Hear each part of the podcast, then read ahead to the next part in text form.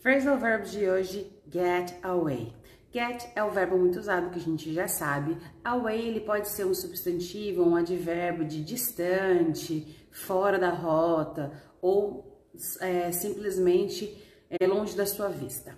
Então, quando eles se juntam get away, eles podem formar um phrasal verb que é Oh, the thief got away from the cop, ou seja, escapou o ladrão escapou do policial. Ou então você pode utilizar também essa palavra que é phrasal verb como um substantivo. Elas juntas, elas formam o substantivo get away. Então, I'm going to a getaway this weekend. Eu estou indo para um lugar distante, longe das pessoas, longe da internet, para ficar alguns dias off.